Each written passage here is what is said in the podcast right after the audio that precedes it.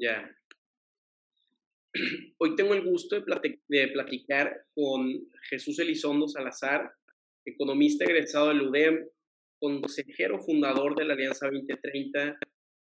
Jesús ha participado en tres campañas presidenciales, como la de España y Argentina en el 2019. Eh, tiene cursos y capacitaciones en comunicación, gestión pública y Smart Cities por el MIT Tech y el Instituto Ortega y y Gasset. Jesús, muchísimas gracias por estar aquí con nosotros. Al contrario, a ti por la invitación, muy contento de estar hoy platicando contigo y con todo tu auditorio. Jesús, platícame un poco de tu trayectoria. Este, ¿Cuándo decides meterte a este mundo de, pues, de la política, de la consultoría, el, el asesoramiento político? Sí, mira, te platico así muy breve. Yo desde niño siempre he sido muy inquieto, siempre me había gustado mucho estar al pendiente de, las noticias, me gusta mucho la historia. Eh, siempre he sido muy platicador, de hecho decían mis papás y mi familia que iba a ser locutor porque nunca, eh, nunca dejaba de hablar. Y a los, como a los 12, 13 años aproximadamente, eh, pues Nuevo León, estamos hablando en el 2009, 2011, sufrió, sufrimos una crisis de seguridad importante en el estado.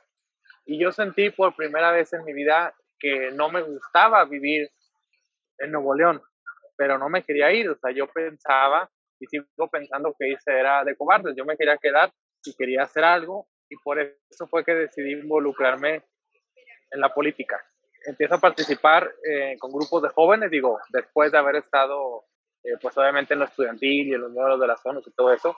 Empiezo en el 2013 como dirigente de una organización estatal de jóvenes, luego tuvimos una asociación civil, en 2015 se llamó Fuerza Joven y luego en 2017 fundamos una que se llamó Alianza 2030, que es la que tenemos actualmente, que es un grupo de jóvenes multipartidista, multisectorial, ahorita te platico más de él, pero en resumen, sí, o sea, a mí lo que me hizo participar o, motivar a involucrarme fue esa época que vivimos en, Nuevo León y yo estoy un convencido que, que se necesita de la participación de la sociedad para resolver los problemas que tenemos como sociedad. El gobierno no los va a resolver por sí solos. Claro. ¿Cómo a tu temprana edad, digo, yo también soy chavo, ¿verdad? Pero ¿cómo ¿Cómo logras participar en, en tres campañas presidenciales? Eso no, pues, no me cuadra, o sea, sí te creo y todo, pero se, se escucha impresionante. Sí, mira, eh, mi familia no se dedica a la política, mis papás son doctores, ellos con mucho ánimo me enseñaron que lo más importante es la vida de las personas. Eh, ¿Cómo llego a participar en las campañas presidenciales? Te platico de manera muy resumida después de tener varios grupos de jóvenes, estar participando en varios movimientos, entre ellos el de Alianza, eh, empiezo a involucrarme en el mundo de la consultoría con una empresa que se llama Spora, que se dedica al tema de la comunicación política digital. Un líder en, somos líderes en el mercado y en el tema de comunicación política en América Latina y encuentro un nicho de mercado junto con otras personas que también ya lo estaban trabajando, que era el crear estrategias diseñar e implementar estrategias para hablarle a la generación de los centennials, a los primeros votantes. ¿Quiénes son los centennials? Pues los nacidos aproximadamente, varía entre cada país o continente, 95 y el 2010, que son todos aquellos jóvenes que somos eh, nativos digitales y que compartimos una serie de rasgos que nos hacen eh, muy distintos a los millennials y a, ni se diga, las demás generaciones a la hora de cómo razonamos y cómo emitimos nuestro voto o cómo percibimos eh, las acciones de un gobierno o de una figura política. Entonces es que por ahí me empiezo a meter y con el argumento de que qué mejor que un centennial para hablar a los centennials y hablar del tema de centennials, pues es que me involucro, ¿no? Como uno de los más jóvenes en el 2018 me toca participar y ganar un premio que es el Napolitan Victory Award que otorga la que es la Washington Academy of Political Science and Arts, un premio que otorga cada año eh, en varias categorías, como los Óscares de la consultoría, ¿no? De la mejor campaña, el mejor comercial, el mejor de manejo de crisis y hay una que es eh, un premio, una categoría que va enfocada a jóvenes líderes y ahí me tocó, gracias a, Dios, participar y pues es que por ese lado me empecé a meter en el tema de, de consultoría, que es lo que ahorita estoy trabajando en el ámbito profesional, pero nunca dejando al lado este, pues ni mi pasión ni mi vocación, pues que es el servicio público, ¿no? Y, y, que me ha tocado hacerlo, nunca he sido funcionario, eh, pero en cuanto a mi participación política desde el activismo, ¿no? El activismo como líder juvenil. Y ese activismo fue lo que me llevó a, a, a llamar la atención y que, y que generar un interés en, en todas estas industrias de, pues, de la comunicación política, ¿no? Claro. ¿Cuáles son las mayores diferencias entre centennials y millennials? ¿Y hasta dónde podemos generalizar sin caer en el error? Mira, yo soy un, eh, estoy en contra de la generalización porque en, todos los temas, ¿no? Y al final del día yo creo que más hablando de personas, pues hay muchas formas de pensar, muchas formas de actuar y muchos contextos en los que uno crece o se desenvuelve, que tiene que ver con la economía, tiene que ver con la cultura, tiene que ver con la sociedad, tiene que ver con muchísimas cosas. Pero sí hay comunes denominadores que generan o propician que ciertos grupos poblacionales, en este caso de generaciones, compartan rasgos psicográficos, etnográficos e inclusive emocionales que nos ayuden a, en varios temas, que nos ayuden a, poder generar estrategias pues, diferenciadas. La mayor diferencia es el que los centennials son nativos digitales. ¿Esto qué implica o qué consecuencias tiene? Los centennials son muchísimo menos pacientes que los millennials porque crecieron conectados a las redes y al internet y siempre le, toda la información o la comunicación que han querido tener la han tenido de manera inmediata. Por eso lo que no es de una, todo lo que no es inmediato, ahorros, este, inversiones, muchas cosas, si te fijas, eh, los centennials son de las generaciones que más batallan en desarrollar esos temas o que eh, pues tienen un menor nivel de paciencia. Otra cuestión también interesante, si hablamos de la cuestión política, que esto hay quienes le llaman el péndulo o la, teoría del, péndulo de la obediencia, eh, tiene que ver con que la generación de los baby boomers, que es la generación de nuestros abuelos o bisabuelos, de así, de, hay quien ya sus bisabuelos, que son los que participaron en la Segunda Guerra Mundial o, o vivieron en la época de la Segunda Guerra Mundial y que les tocó la refundación de las sociedades posguerra este, y la construcción de los sistemas legales, políticos y sociales que en su mayoría hoy no rigen.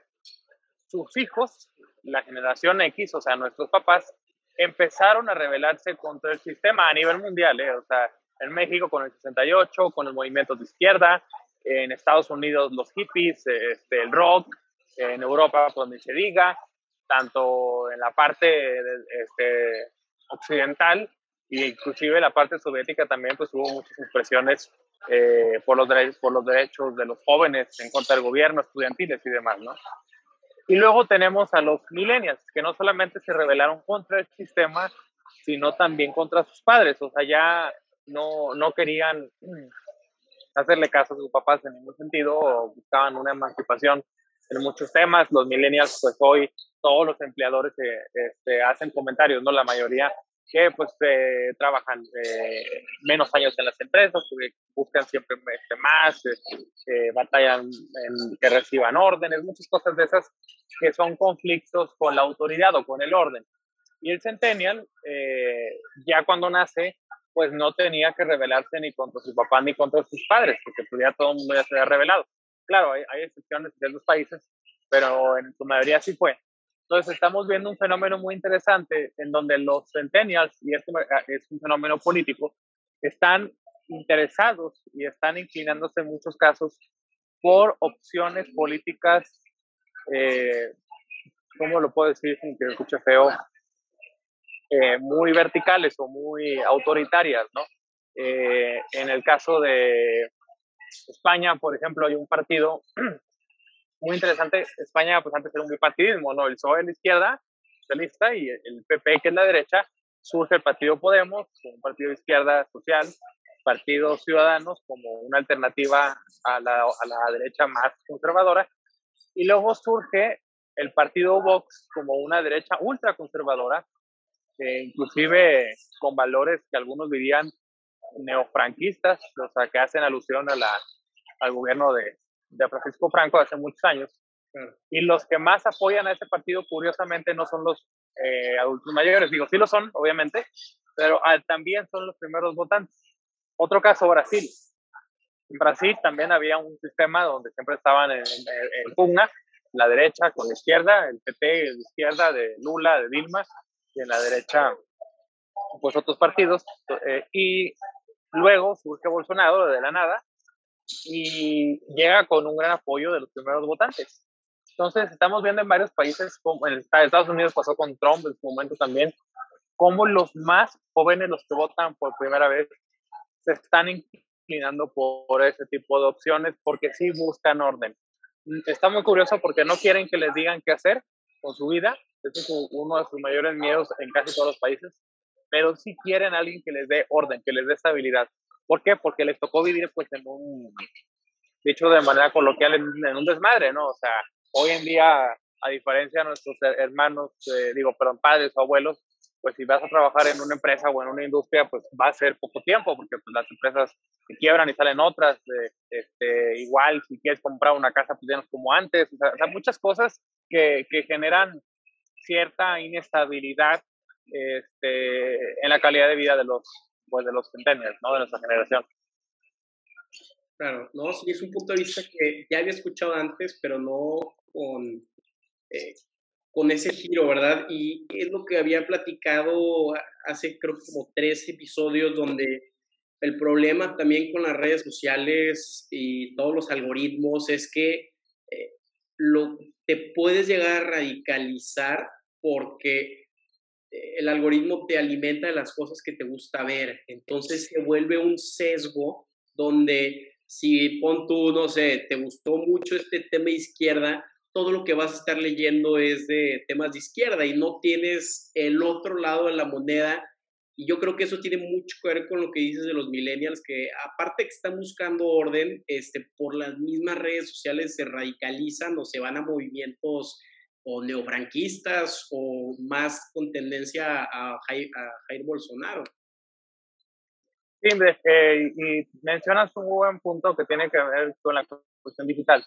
Eh, quien más conoce de nosotros al final del día, pues son las plataformas digitales, ¿no? O sea, Facebook, Instagram, Twitter, no solamente registran a quienes seguimos, eh, a quienes le damos like, sino cuántos segundos eh, pasamos a, la hora de ver una publicación, si le hicimos zoom, si no le hicimos zoom, qué es lo que estamos buscando, y cuántas veces no nos ha pasado que estamos con amigos platicando de un tema, nadie está viendo su teléfono y lo estamos hablando, no sé, de Cancún, todos están diciendo Cancún, Cancún, Cancún, y de repente todo nos sale publicidad de Cancún. ¿Por qué? Porque pues, tiene desactivada el micrófono este, en la publicidad, ¿no? Y esto lo que genera, pues obviamente es que haya este tipo de sesgos que bien comentas, y que hacen que la, los jóvenes, eh, particularmente que somos los, los que estamos más expuestos a ese tipo de información, bueno, radicalicemos en muchos temas, no nada más en lo político. Yo creo que es importante que también tomemos en cuenta ahorita que hablamos de la información y de los datos, la, las discusiones y los debates que vienen en los próximos años sobre la privacidad de la mente, los derechos de quinta generación. Yo soy un convencido que conforme pase el tiempo nos van a empezar a cobrar porque no eh, nos eh, compartamos nuestros datos, o sea, que no nos quiten nuestros datos. Y también existen algunos miedos viéndolo por el lado extremo, de gente que dice, no, es que Facebook y, Google y se roban los datos, no sé qué. Créanme que esas son las empresas más seguras o, vaya, el, el, fin que le pueden dar en, eh, con ciertas excepciones puede ser más noble eh, acepción de campañas obviamente, pero en donde se hay un riesgo, pues en las aplicaciones este, pues, de aerolíneas o aplicaciones pues, de, este, pues, más eh, simples o más locales, en donde una persona en un escritorio que le den un dinero, pues suelta la base de datos, ¿no? Y, alguien que le sabe, pues puede darle un uso pues malo, ¿no? Claro, y, tú que estás en todo ese mundo de consultorías, este, todo el tema digital, hasta dónde llega ese como punto ético, moral, donde dices, este, no quiero ser un Cambridge Analytica, porque son áreas muy grises que no se han regulado bien o que no sabemos bien porque son tecnologías nuevas. Entonces, ¿tú hasta dónde dices, ok, ya, ahí? Creo que es importante eh, que sepamos identificar la diferencia entre libertad y libertinaje. Yo no soy abogado, ni tampoco soy experta en derecho constitucional, ni mucho menos, pero sí creo que, que, es un debate que está en la mesa, que tenemos que entrarle todos, sociedad civil, empresarios. Yo creo que como una persona que está involucrada en el medio, se hace como consultor o político, porque también soy político, creo que uno tiene que tener su propia ética y sus valores de qué es lo que va a hacer y no hacer. Porque al final del día, y esto es una realidad, por ejemplo en campañas, por mejor comunicación que tú puedas hacer que una persona tenga, por ejemplo, para ganar una campaña, por ejemplo, para un informe de gobierno, por ejemplo, para lo que tú quieras, al final del día, si la gente le alcanza menos, es más pobre, hay más desigualdad, hay más inseguridad, eso, esos, factores son los que van a reinar y son los que van a hacer que, ese, que ese, esa casa de naipes, como le quieres ver, se caiga. Entonces yo creo que tiene que haber un grado importante de responsabilidad en quienes nos dedicamos a la comunicación política, pero no solamente a quienes están en comunicación política, también a los mismos políticos y a las mismas empresas y a las mismas proveedoras de estos servicios digitales. O sea, es un tema entre todos para eh, definir límites muy claros con la ley, de una forma que no cuartemos de su libertad de expresión a los periodistas, a los activistas, a lo que tú quieras, pero pues que también pongamos límites. Te pongo un ejemplo. Eh, el tema por ejemplo, nazi, ¿no? Obviamente es importante que haya un, la existencia de, escrita, de material, de lo que pasó, para que no se vuelva a repetir, que la gente sepa las atrocidades que cometió este régimen en Alemania hace muchísimos años, pero pues tampoco es bueno que, que, que vía canciones, videos, fotos, etc., discursos, generaciones que no conocen todo el contexto, eh, y más un centennial que, que, le gusta el orden y que le gusta lo, lo, lo, que es de este autoritario, pues empieza a encontrar admiración en estos símbolos. Otro caso, a ver, pasa en México el tema del, de la admiración a, a, los grupos delictivos, ¿no? En Colombia pasa con el tema de Pablo Escobar, o sea, al final del día tú tienes series de televisión o tienes cuestiones que generan una admiración y que no es correcto. Lo mismo pasa en el tema digital, o sea, tenemos que poner límites, o sea, tenemos que poner límites y, pero los tenemos que poner entre todos, o sea, no, no, no, no es una labor solamente del gobierno, ¿eh? yo creo que es un tema más complejo. Eh, ¿Cómo podemos empezar? Pues cada quien en lo personal haciéndolo bien, ¿no? Claro. Cambiando de tema, este, eh, un tema un poco menos distópico, ¿no? Y sí quería platicar sobre la Alianza 2030. Este, qué es, de dónde viene, este, se tienen que lanzar en el 2030, son como que todas esas dudas que, que sí luego tiene el público. Sí, mira, te cuento, nosotros hicimos el grupo en 2017 como una organización, una plataforma, más una organización de jóvenes de todos los partidos y de todas las universidades con una mentalidad progresista de, de avanzada eh, conformada por un consejo, somos 50 consejeros, cada uno tiene su grupo de mínimo 20 jóvenes con una causa, con un tema. La idea del grupo pues no era apoyar una campaña o apoyar un candidato, aunque evidentemente grandes partes así lo hicieron, ¿no? En, conforme lo decidieron o se fueron involucrando en distintas áreas, porque el grupo al final del día no solamente es político, ¿no? hay jóvenes que tienen un liderazgo en lo cultural, en lo social, en muchísimos ámbitos.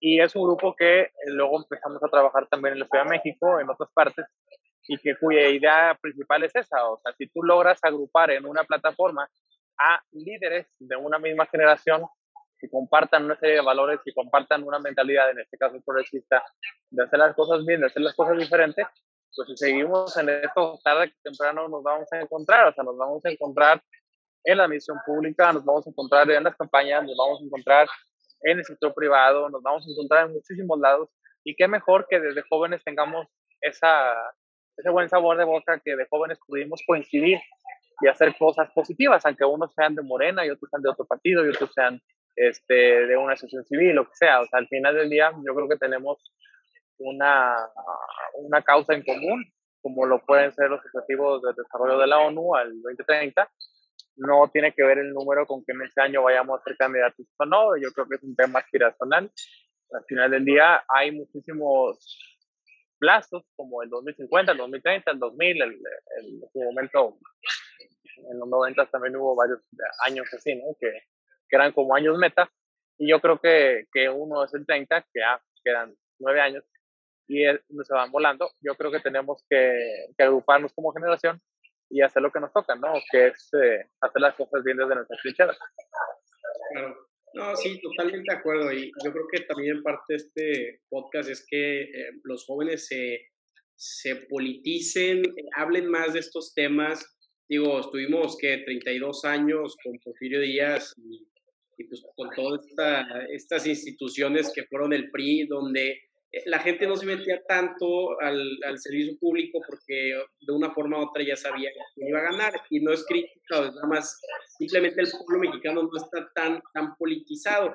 Y luego veo que pues, gente como tú, más chavos, este, están metiéndole y con ese tipo de alianza 2030. Ahora, este, quiero tocar un tema que es un poco más polémico, pero eh, ¿tú qué piensas en este sentido de que que deben de haber como iniciativas de ley donde más jóvenes deben de, de entrar al Congreso, hasta el Senado, ya sea con cuotas, como le han hecho con, con, mujeres. ¿Tú crees que ese tema ya es un poco más radical o que sí deberían de haber más jóvenes este, representados? Porque si te das cuenta, no hay muchos. Mira, manera resumida, es un tema polémico, yo en lo personal no soy un gran fan de las cuotas, yo creo que nadie lo somos, a nadie nos gustaría que hubiera cuotas. Evidentemente lo ideal es que la misma sociedad por sí, por sí sola eh, busque la representatividad de todos los sectores de la sociedad, pero lamentablemente a veces tiene que implementar este tipo de cuotas para darle representatividad a ciertos sectores. Sí estoy a favor de ellas, una, una medida temporal, eh, no tanto la de jóvenes, pero sí la de mujeres, por ejemplo, eh, la de jóvenes en ciertos casos, más en lo legislativo, por ejemplo, o en los órganos que son representativos. ¿Por qué? Porque los órganos que son representativos, como lo dice la palabra, pues tienen que ser plurales, ¿no? Los órganos que son administrativos, gubernamentales, pues ahí más que en los otros, porque en los dos tienes que premiar capacidad, obviamente, ¿no? Pero más en los, en los administrativos tienes que premiar al más capaz, no importa si es joven, viejo, mujer, joven, lo que sea, ¿no? Y en el caso del representativo, pues yo creo que sí es más eh, justificable o más argumentable, pues que haya ciertos márgenes en los que se asegure la representatividad, como lo vimos en esta elección de grupos vulnerables, ¿no? De LGBT, de discapacitados, de indígenas. Hay estados con grandes números de población indígena en nuestro país que muchos años han estado olvidados y fuera de la función pública y que hoy tenemos que involucrarlos, ¿no?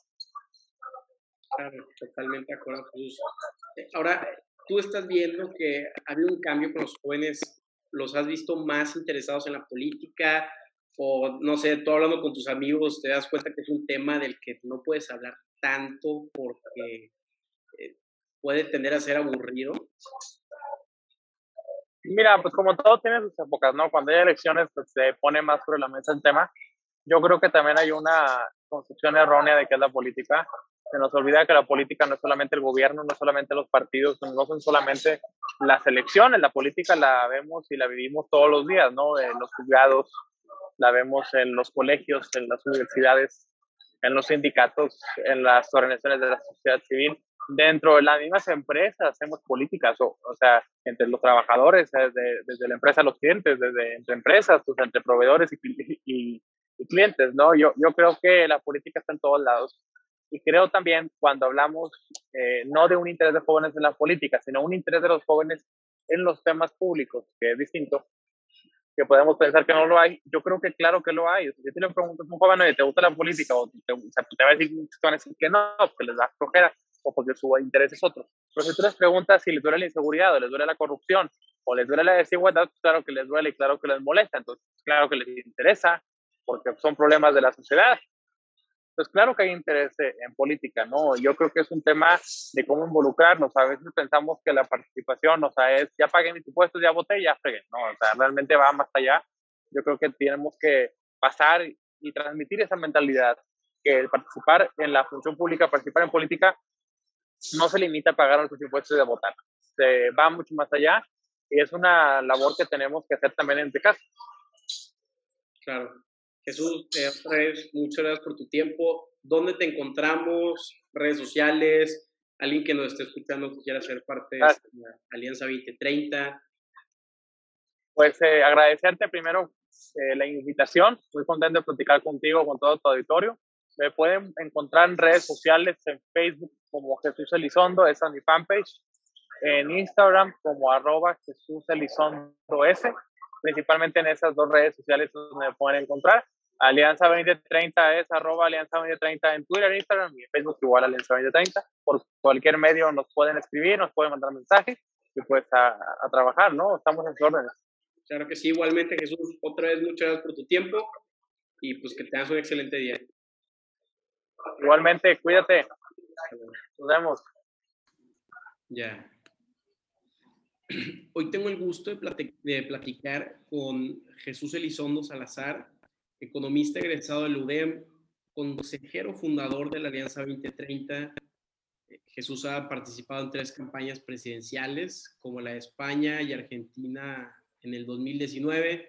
Eh, tiene cursos y capacitaciones en comunicación, gestión pública, y Smart Cities por el MIT Tech y el Instituto Ortega y, y Gasset. Jesús, muchísimas gracias por estar aquí con nosotros. Al contrario, a ti por la invitación, muy contento de estar hoy platicando contigo y con todo tu auditorio. Jesús, platícame un poco de tu trayectoria. Este, ¿Cuándo decides meterte a este mundo de, pues de la política, de la consultoría, el, asesoramiento político? Sí, mira, te platico así muy breve. Yo desde niño siempre he sido muy inquieto, siempre me había gustado mucho estar al pendiente de, las noticias, me gusta mucho la historia. Eh, siempre he sido muy platicador, de hecho decían mis papás y mi familia que iba a ser locutor porque nunca, eh, nunca dejaba de hablar. Y a los como a los 12, 13 años aproximadamente, eh, pues Nuevo León, estamos hablando en el 2009, 2011, sufrió, sufrimos una crisis de seguridad importante en el estado. Y yo sentí por primera vez en mi vida que no me gustaba vivir en Nuevo León, pero no me quería ir, o sea, yo pensaba y sigo pensando que hice era de cobardes, yo me quería quedar y quería hacer algo y por eso fue que decidí involucrarme en la política. Empiezo a participar eh, con grupos de jóvenes, digo, después de haber estado, eh, pues obviamente en lo estudiantil y en los números de las zonas y todo eso, empiezo en el 2013 como dirigente de una organización estatal de jóvenes, luego tuvimos una asociación civil, en 2015 se llamó Fuerza Joven. Y luego en 2017 fundamos una que se llamó Alianza 2030, que es la que tenemos actualmente, que es un grupo de jóvenes multipartidista, multisectorial, ahorita te platico más de él. Pero en resumen, sí, o sea, a mí lo que me hizo participar o, motivar a involucrarme fue esa época que vivimos en, en, Nuevo León. Y yo estoy un convencido que, que se necesita de la participación de la sociedad para resolver los problemas que tenemos como sociedad. O el gobierno no los va a resolver por sí solos. Claro.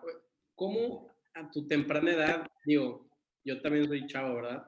Pero ¿cómo, cómo logras participar en, en tres campañas presidenciales? Eso no, no me cuadra, o sea, sí te creo y todo, pero se, se escucha impresionante. Sí, mira, eh, mi familia no se dedica a la política, mis papás son doctores, ellos con mucho ánimo me enseñaron que lo más importante es la vida de las personas eh, cómo llegó a participar en las campañas presidenciales, te platico de manera muy resumida. Después de tener varios grupos de jóvenes, estar participando en varios movimientos, entre ellos el de Alianza, eh, empiezo a involucrarme en el mundo de la consultoría con una empresa que se llama Spora, que se dedica al tema de la comunicación política digital. Un líder en, en somos líderes en el mercado y en el tema de comunicación política en América Latina y encuentro un nicho de mercado junto con otras personas que también ya lo estaban trabajando, que era el crear estrategias, diseñar e implementar estrategias para hablarle a la generación de los centennials, a los primeros votantes. ¿Quiénes son los centennials? Pues los nacidos aproximadamente, varía entre cada país o continente, 95 y el 2010, que son todos aquellos jóvenes que somos eh, nativos digitales y que compartimos una serie de rasgos que nos hacen eh, muy distintos a los millennials y a, ni se diga, las demás generaciones a la hora de cómo razonamos y cómo emitimos nuestro voto o cómo percibimos eh, las acciones de un gobierno o de una figura política.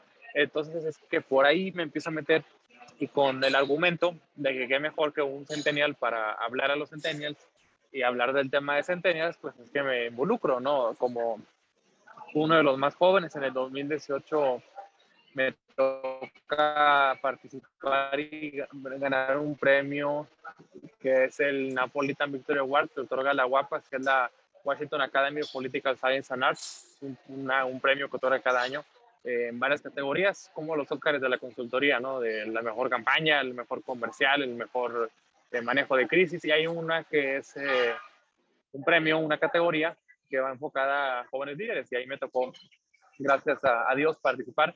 Y pues es que por ese lado me empecé a meter en el tema de, de consultoría, que es lo que ahorita estoy trabajando en el ámbito profesional, pero nunca dejando de lado este, pues ni mi pasión ni mi vocación pues que es el servicio público, ¿no? Y, y, que me ha tocado hacer la orientación funcionario, eh, pero en cuanto a mi participación política desde el activismo, ¿no? El activismo como líder juvenil.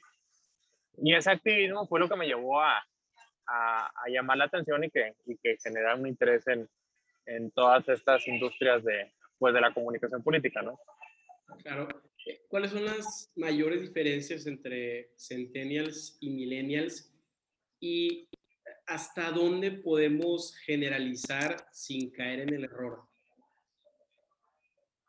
Mira, yo estoy, soy un, eh, estoy en contra de la generalización porque en, todos los temas, ¿no? al final del día yo creo que más hablando de personas, pues hay muchas formas de pensar, muchas formas de actuar y muchos contextos en los que uno crece o se desenvuelve, que tiene que ver con la economía, tiene que ver con la cultura, tiene que ver con la sociedad, tiene que ver con muchísimas cosas.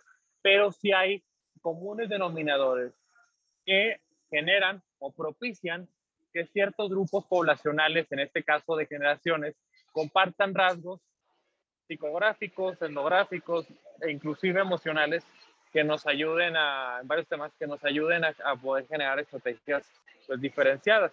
La mayor diferencia es el que los centennials son nativos digitales. ¿Esto qué implica o qué consecuencias tiene?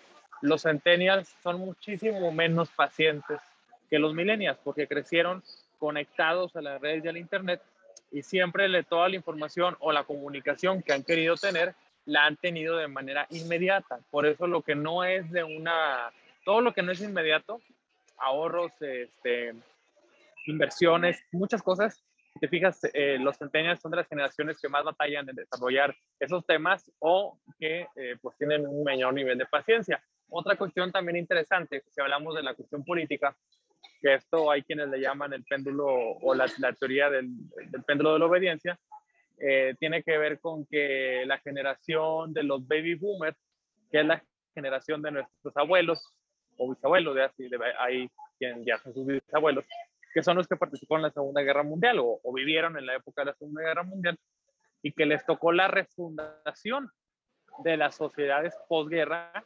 este, y la construcción de los sistemas legales, políticos y sociales que en su mayoría hoy no rigen.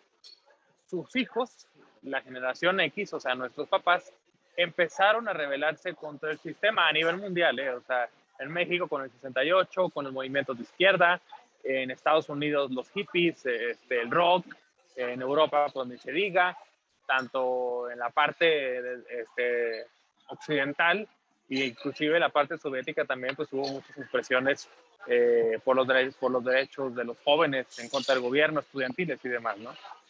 Y luego tenemos a los millennials, que no solamente se rebelaron contra el sistema, sino también contra sus padres, o sea, ya no, no querían hacerle caso a sus papás en ningún sentido, buscaban una emancipación en muchos temas. Los millennials, pues hoy todos los empleadores eh, este, hacen comentarios, ¿no? La mayoría que pues eh, trabajan eh, menos años en las empresas, buscan siempre este, más, eh, batallan en que reciban órdenes, muchas cosas de esas que son conflictos con la autoridad o con el orden.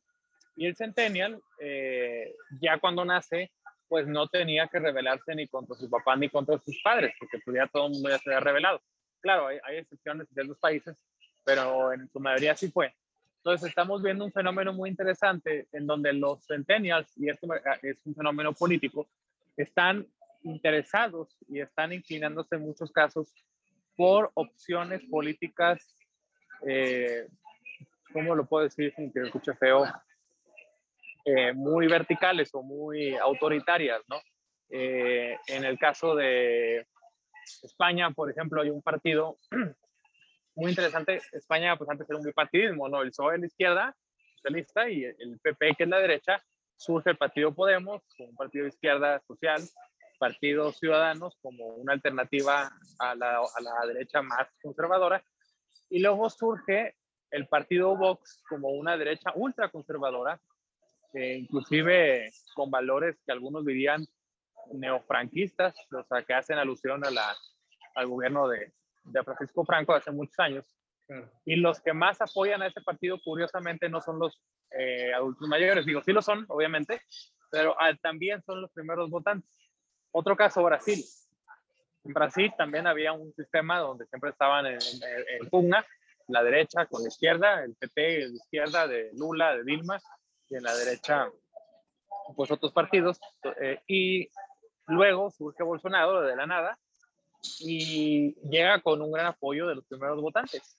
Entonces, estamos viendo en varios países, como en Estados Unidos pasó con Trump en su momento también, cómo los más jóvenes, los que votan por primera vez, se están inclinando por ese tipo de opciones porque sí buscan orden. Está muy curioso porque no quieren que les digan qué hacer con su vida. Ese es uno de sus mayores miedos en casi todos los países. Pero sí quieren a alguien que les dé orden, que les dé estabilidad.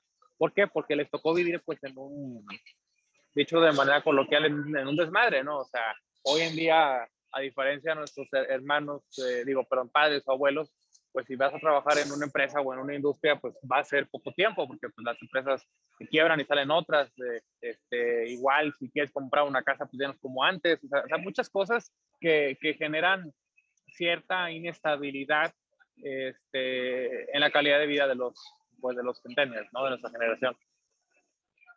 Claro, no, sí, es un punto de vista que ya había escuchado antes, pero no con, eh, con ese giro, ¿verdad? Y es lo que había platicado hace, creo, como tres episodios, donde el problema también con las redes sociales y todos los algoritmos es que eh, lo, te puedes llegar a radicalizar porque el algoritmo te alimenta de las cosas que te gusta ver. Entonces se vuelve un sesgo donde si pon tú, no sé, te gustó mucho este tema de izquierda, todo lo que vas a estar leyendo es de temas de izquierda y no tienes el otro lado de la moneda. Y yo creo que eso tiene mucho que ver con lo que dices de los millennials, que aparte que están buscando orden, este, por las mismas redes sociales se radicalizan o se van a movimientos o neofranquistas o más con tendencia a Jair, Bolsonaro. Sí, eh, y mencionas un buen punto que tiene que ver con la cuestión digital. Eh, quien más conoce de nosotros al final del día, pues son las plataformas digitales, ¿no? O sea, Facebook, Instagram, Twitter, no solamente registran a quienes seguimos, eh, a quienes le damos like, sino cuántos segundos eh, pasamos a, la hora de ver una publicación, si le hicimos zoom, si no le hicimos zoom, qué es lo que estamos buscando, y cuántas veces no nos ha pasado que estamos con amigos platicando de un tema, nadie está viendo su teléfono y lo, estamos hablando, no sé, de Cancún, todos están diciendo Cancún, Cancún, Cancún, y de repente todo nos sale publicidad de Cancún. ¿Por qué? Porque pues, tiene desactivada el micrófono este, en la publicidad, ¿no? Y esto lo que genera, pues obviamente es que haya este tipo de sesgos que bien comentas, y que hacen que la, los jóvenes, eh, particularmente que somos los, los que estamos más expuestos a ese tipo de información, bueno, radicalicemos en muchos temas, no nada más en lo político. Yo creo que es importante que también tomemos en cuenta ahorita que hablamos de la información y de los datos, la, las discusiones y los debates que vienen en los próximos años sobre la privacidad de la mente, los derechos de quinta generación. Yo soy un convencido que conforme pase el tiempo nos van a empezar a cobrar porque no eh, nos eh, compartamos nuestros datos, o sea, que no nos quiten nuestros datos. Y también existen algunos miedos, viéndolo por el lado extremo, de gente que dice, no, es que Facebook y, Google y te roban los datos, no sé qué.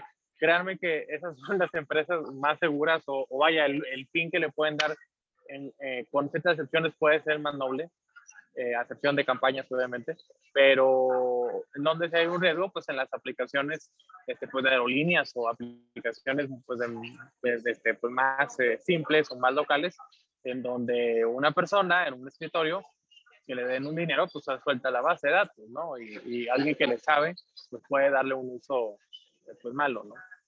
Claro, y, tú que estás en todo ese mundo de consultorías, este, todo el tema digital, ¿hasta dónde llega ese como punto ético, moral, donde dices, este, no quiero ser un Cambridge Analytica, porque son áreas muy grises que no se han regulado bien o que no sabemos bien porque son tecnologías nuevas. Entonces, ¿tú hasta dónde dices, ok, ya, ahí? Creo que es importante eh, que sepamos identificar la diferencia entre libertad y libertinaje. Yo no soy abogado, ni tampoco soy experta en derecho constitucional, ni mucho menos, pero sí creo que, que es un debate que está en la mesa, que tenemos que entrarle todos, sociedad civil, empresarios. Yo creo que como una persona que está involucrada en el medio, se hace como consultor o político, porque también soy político, creo que uno tiene que tener su propia ética y sus valores de qué es lo que va a hacer y no hacer. Porque al final del día, y esto es una realidad, por ejemplo en campañas, por mejor comunicación que tú puedas hacer que una persona tenga, por ejemplo, para ganar una campaña, por ejemplo, para un informe de gobierno, por ejemplo, para lo que tú quieras, al final del día, si la gente le alcanza menos, es más pobre, hay más desigualdad, hay más inseguridad, eso, esos, factores son los que van a reinar y son los que van a hacer que, ese, que ese, esa casa de naipes, como le quieres ver, se caiga. Entonces yo creo que tiene que haber un grado importante de responsabilidad en quienes nos dedicamos a la comunicación política, pero no solamente a quienes están en comunicación política, también a los mismos políticos y a las mismas empresas y a las mismas proveedoras de estos servicios digitales. O sea, es un tema entre todos para eh, definir límites muy claros con la ley de una forma que no cuartemos de su libertad de expresión a los periodistas, a los activistas, a lo que tú quieras, pero pues que también pongamos límites. Te pongo un ejemplo. Eh, el tema, por ejemplo, nazi, ¿no? obviamente es importante que haya un, la existencia de, de, escrita, de material, de lo que pasó, para que no se vuelva a repetir, que la gente sepa las atrocidades que cometió este régimen en Alemania hace muchísimos años pero pues tampoco es bueno que, que, que vía canciones, videos, fotos, etc., discursos, generaciones que no conocen todo el contexto, eh, y más un centennial que, que, le gusta el orden y que le gusta lo, lo, lo, que es de este autoritario, pues empieza a encontrar admiración en estos símbolos. Otro caso, a ver, pasa en México el tema del, de la admiración a, a, los grupos delictivos, ¿no? En Colombia pasa con el tema de Pablo Escobar, o sea, al final del día tú tienes series de televisión o tienes cuestiones que generan una admiración y que no es correcto. Lo mismo pasa en el tema digital, o sea, tenemos que poner límites, o sea, tenemos que poner límites, y, pero los tenemos que poner entre todos, o sea, no, no, no, no es una labor solamente del gobierno, ¿eh? yo creo que es un tema más complejo. Eh, ¿Y cómo podemos empezar? Pues cada quien en lo personal haciéndolo bien, ¿no? Claro. Cambiando de tema, este, eh, un tema un poco menos distópico, ¿no? Y sí quería platicar sobre la Alianza 2030, este, qué es, de dónde viene, este, se tienen que lanzar en el 2030, son como que todas esas dudas que, que sí luego tiene el público. Sí, mira, te cuento, nosotros hicimos el grupo en 2017 como una organización, una plataforma, más que una organización de jóvenes de todos los partidos y de todas las universidades con una mentalidad progresista de, de, avanzada, eh, conformada por un consejo, somos 50 consejeros, cada uno tiene su grupo de mínimo 20 jóvenes con una causa, con un tema. La idea del grupo pues no era apoyar una campaña o apoyar un candidato, aunque evidentemente grandes partes así lo hicieron, ¿no? Y, conforme lo decidieron o se fueron involucrando en distintas áreas, porque el grupo al final del día no solamente es político, ¿no? hay jóvenes que tienen un liderazgo en cultural, en lo social, en muchísimos ámbitos. Y es un grupo que luego empezamos a trabajar también en la Ciudad de México, en otras partes, y que cuya idea principal es esa. O sea, si tú logras agrupar en una plataforma a líderes de una misma generación que compartan una serie de valores, que compartan una mentalidad, en este caso progresista, de hacer las cosas bien, de hacer las cosas diferentes, pues si seguimos en esto, tarde que temprano nos vamos a encontrar, o sea, nos vamos a encontrar en la misión pública, nos vamos a encontrar en las campañas, nos vamos a encontrar en el sector privado, nos vamos a encontrar en muchísimos lados y qué mejor que desde jóvenes tengamos esa, ese buen sabor de boca que de jóvenes pudimos coincidir y hacer cosas positivas, aunque unos sean de Morena y otros sean de otro partido y otros sean este, de una asociación civil, lo que sea. O sea, al final del día yo creo que tenemos una, una causa en común, como lo pueden ser los objetivos de desarrollo de la ONU al 2030. No tiene que ver el número con que en ese año vayamos a ser candidatos o no. Yo creo que es un tema aspiracional. Al final del día hay muchísimos plazos como el 2050, el 2030, el 2000, el, en su momento en los 90 también hubo varios años así, ¿no? Que, que eran como años meta. Y yo creo que, que uno es el 30, que ya quedan nueve años y se van volando. Yo creo que tenemos que, que, agruparnos como generación y hacer lo que nos toca, ¿no? Que es eh, hacer las cosas bien desde nuestras trincheras. Claro. No, sí, totalmente de acuerdo. Y yo creo que también parte de este podcast es que eh, los jóvenes se, se politicen, hablen más de estos temas. Digo, estuvimos que 32 años con Porfirio Díaz y, y pues con todas esta, estas instituciones que fueron el PRI, donde eh, la gente no se metía tanto al, al, servicio público porque de una forma u otra ya sabía que iba a ganar y no es crítica, es nada más simplemente el pueblo mexicano no está tan, tan politizado. Y luego veo que pues, gente como tú, más chavos, este, están metiéndole y con ese tipo de alianza 2030. Ahora, este, quiero tocar un tema que es un poco más polémico, pero eh, ¿tú qué piensas en este sentido de que, que deben de haber como iniciativas de ley donde más jóvenes deben de, de entrar a, al Congreso, hasta el Senado, ya sea con cuotas, como le han hecho con, con, mujeres. ¿Tú crees que ese tema ya es un poco más radical o que sí deberían de haber más jóvenes este, representados? Porque si te das cuenta, no hay muchos. Mira, manera resumida, es un tema polémico. Yo en lo personal no soy un gran fan de las cuotas. Yo creo que nadie lo somos. A nadie nos gustaría que hubiera cuotas. Evidentemente lo ideal es que la misma sociedad por sí, por sí sola eh, busque la representatividad de todos los sectores de la sociedad, pero lamentablemente a veces tiene que implementar este tipo de cuotas para darle representatividad a ciertos sectores. Sí estoy a favor de ellas, una, una medida temporal, eh, no tanto la de jóvenes, pero sí la de mujeres, por ejemplo, eh, la de jóvenes en ciertos casos, más en lo legislativo, por ejemplo, o en los órganos que son representativos. ¿Por qué? porque los órganos que son representativos, como lo dice la palabra, tienen que ser plurales, ¿no? Los órganos que son administrativos, gubernamentales, pues ahí más que en los otros, porque en los dos tienes que premiar capacidad, obviamente, ¿no? Pero más en los, en los administrativos tienes que premiar al más capaz, no importa si es joven, viejo, mujer, joven, lo que sea, ¿no? Y en el caso del representativo, pues yo creo que sí es más eh, justificable o más argumentable, pues que haya ciertos márgenes en los que se asegure la representatividad, como lo vimos en esta elección, de grupos vulnerables, ¿no? De LGBT, de discapacitados, de indígenas. Hay estados con grandes números de población indígena en nuestro país que muchos años han estado olvidados y fuera de la función pública y que hoy tenemos que involucrarlos, ¿no? Claro, totalmente de acuerdo, Jesús. Eh, ahora, tú estás viendo que ha habido un cambio con los jóvenes, los has visto más interesados en la política, o no sé, tú hablando con tus amigos, te das cuenta que es un tema del que no puedes hablar tanto porque eh, puede tender a ser aburrido?